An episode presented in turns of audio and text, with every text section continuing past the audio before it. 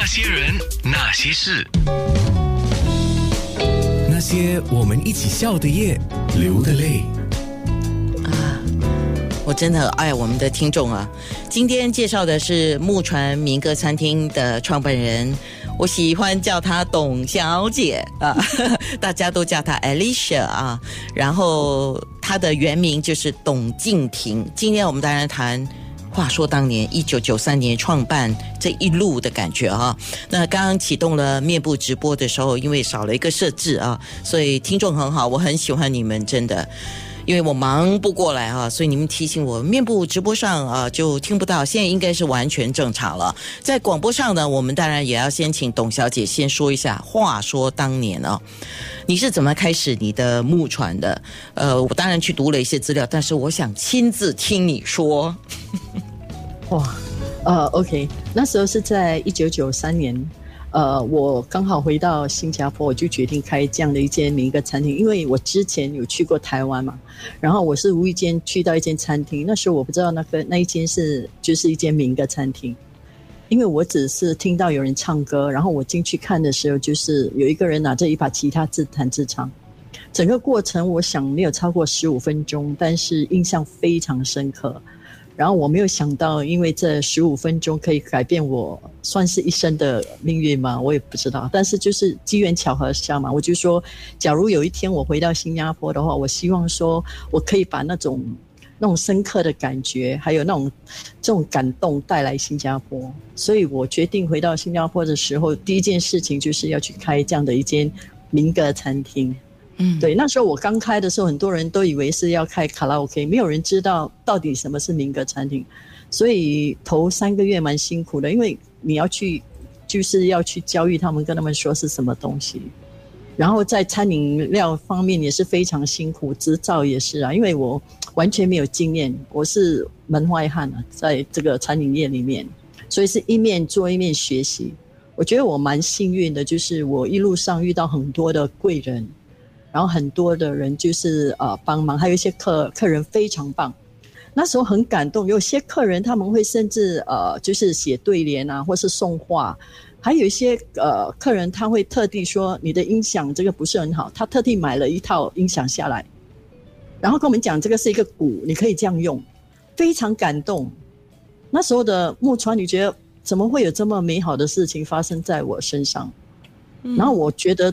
最重要回馈就是要有好的音乐，然后要让他们觉得说物有所值。所以我们的饮料是刚才那个呃听众说是非常大杯，因为我们让他们听的话，就是点一杯其实是做整晚的，我们也不会赶他们走。我们希望说他地方不是大，但是听的人就是说他就可以一整晚坐在那边。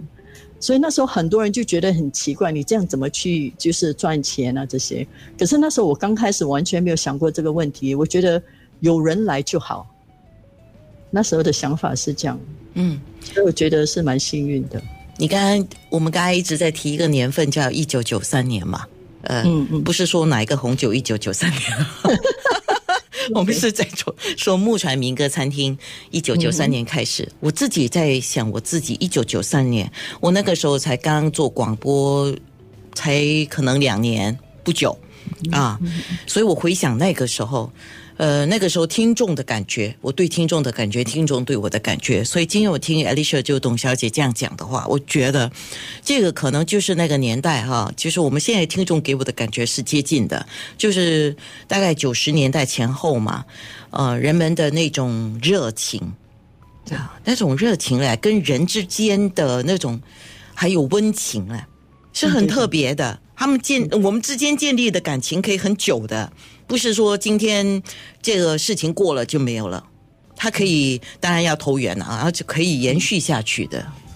对，它神奇的地方就是你根本不认识这个人，可是因为音乐嘛，拉近了彼此的距离。那是非常棒的一件事情。是，当然那个时候新加坡也没有民歌餐厅，就你开始，所以你开了先河啊，那也带动了其他的民歌餐厅。我从资料上看啊，就有记录说你成功的让民歌餐厅像雨后春笋一样的冒出来了。那呃，当然我们最近知道爱琴海也结束了营业了啊，有爱琴海哦。我一找资料哦，我什么记忆都回来了，一炮而红，我还记得嘞。哦，爱琴海一炮而红，老地方木吉他。哎，呃安普拉安普拉还在吗？嗯嗯，应该没有了。很早就没有了，应该是。OK，好。那听众如果最近还有去过哪里的，也可以告诉我哦。那有哪些的台湾艺人去过你的木船表演？我看你现在在面部直播的背景哦，也就是最近你发给我的照片。天哪，我想要看谁在里面，我都看到眼花，这么多人呢。我们那时候蛮幸运的，因为我们我们那时候的口碑就是非常好，所以当一些艺人要来新加坡的话，就是。我也是蛮惊讶，就是他们第一个首选就是要来木船，然后那时候我就很好奇的问一些艺人，你们在台湾怎么懂木船？后来我才知道，原来有些艺人他们回去台湾之后，一直在跟他们宣传说，如果你想做现场的话，你一定要到木船，因为他的观众非常棒，真的是来听歌的那种感觉是很多，就是艺人很想做现场要有的那种感受，所以我才知道说，哦，原来是呃，我觉得口碑是非常重要的。然后那时候我们除了做呃那个台湾的艺人，也有一些港星啊，像古巨基啊啊这些郑中基啊也有来过。然后现场的感觉就很不一样，因为你是现场听到这些艺人现场表演，是非常激动，而且每个人可能排几个小时为了要进去。那时候木船是每天排队的，最少两个小时以上要进去。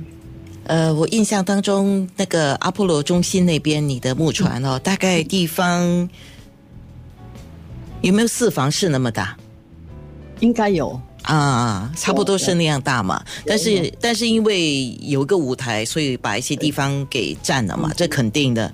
你没有舞台怎么表演哈？要有好的舞台，艺人站上去，那种感觉就来了啊。对，那我手上的资料啊。可能有有有漏掉的，不然手上的资料是海上海外的很多艺人到新加坡宣传，像你刚才讲的，到木船去表演过，前前后后了啊。有黄淑俊，有张雨生，有张惠妹，有蔡依林，有周华健。那像我刚才讲的潘美辰，我一我记忆有错吗？在你那边有有过吗？因为我们有很多都是他们那时的歌友会啊，像蔡琴啊这些都有很多。我们也做过王力宏啊，然后也有就是呃梁咏琪、蔡健雅，然后庾澄庆啊、陈升、陈绮贞、伍思凯、许茹芸，胖胖邦也有啊，品冠啊、关良啊、华健啊、林志炫，嗯，对，都有。我希望蛮幸运的，真的。别这么说。东西都是一步一脚印的，嗯，呃，歌友会要能成功的举行，他们考虑的因素也很多啊，地方是一个，呃，气氛是一个，还有就是能够给艺人呃再加一点光环也是一个，对吧？呃，都是这样了。我们做这行的，我们知道了。我来播一个周华健的新的方向怎么样？哎，在空中听哦。那些人，那些事。